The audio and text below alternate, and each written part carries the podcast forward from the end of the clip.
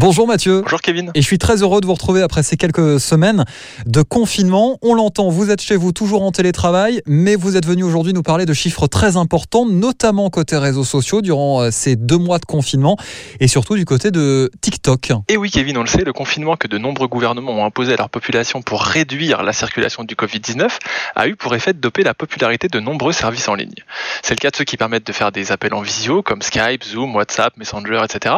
Mais aussi tout simplement des plateformes sociales qui permettent d'entretenir le lien avec sa famille et ses amis. Dans ce contexte, les services Facebook, qui englobent aussi, on le rappelle, Messenger, Instagram, WhatsApp, ont passé des 3 milliards d'utilisateurs actifs. C'est absolument énorme. Mais celui qui a enregistré la plus forte croissance, eh c'est TikTok. C'est une plateforme qui appartient au chinois ByteDance, euh, qui intéresse plutôt les jeunes, les 13-25 ans, et qui a vu ses téléchargements exploser et passer d'ailleurs la barre des 2 milliards récemment. Et durant ce confinement, Mathieu, il y en a un autre qui en a largement profité, euh, c'est Disney. Alors pour Disney, c'est assez paradoxal en fait. Globalement, la firme aux grandes oreilles a vu ses bénéfices chuter de plus de 50% à cause du coronavirus. Forcément, ses croisières sont impactées, ses parcs à thème sont fermés et ses productions cinématographiques sont fortement perturbées, d'autant plus que les cinémas sont fermés, on le rappelle. Et puis le commerce s'est arrêté. Or, on sait que Disney gagne beaucoup d'argent sur la vente de produits dérivés.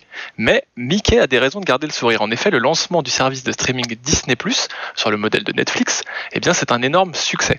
L'entreprise avait pour ambition d'atteindre les 60 millions d'abonnés en 5 ans, mais il ne lui a fallu que 5 mois environ pour convaincre 54,5 millions de personnes. Et des études également ont été euh, menées durant ce confinement par Médiamétrie et on se rend compte hein, quand même que l'usage de nos smartphones, de nos téléphones a, explosé durant ces deux derniers mois. Exactement, dans sa dernière étude, Médiamétrie montre que le temps d'écran moyen des Français a augmenté de 25% pendant le confinement. En moyenne, on passe 2h35 par jour devant un écran de ce type et 1h34 les yeux rivés sur son smartphone. On est même beaucoup plus haut en fonction euh, des, tranches d'âge, parce que c'est 3h39 chez les 35-49 ans et 3h43 chez les 15-34 ans. Mais la télévision n'est pas en reste. En effet, le temps d'écoute moyen a gagné une heure par jour, soit 4h40. C'est un bon soudain qui avait en fait jamais été observé sur une si longue période. Merci beaucoup Mathieu pour euh, ce point complet. Je vous retrouve la semaine prochaine. À très vite, à la semaine prochaine. Avec grand plaisir. N'hésitez pas d'ici là à aller euh, lire toutes les grandes enquêtes sur le site de notre partenaire lesnumériques.com. Prenez soin de vous.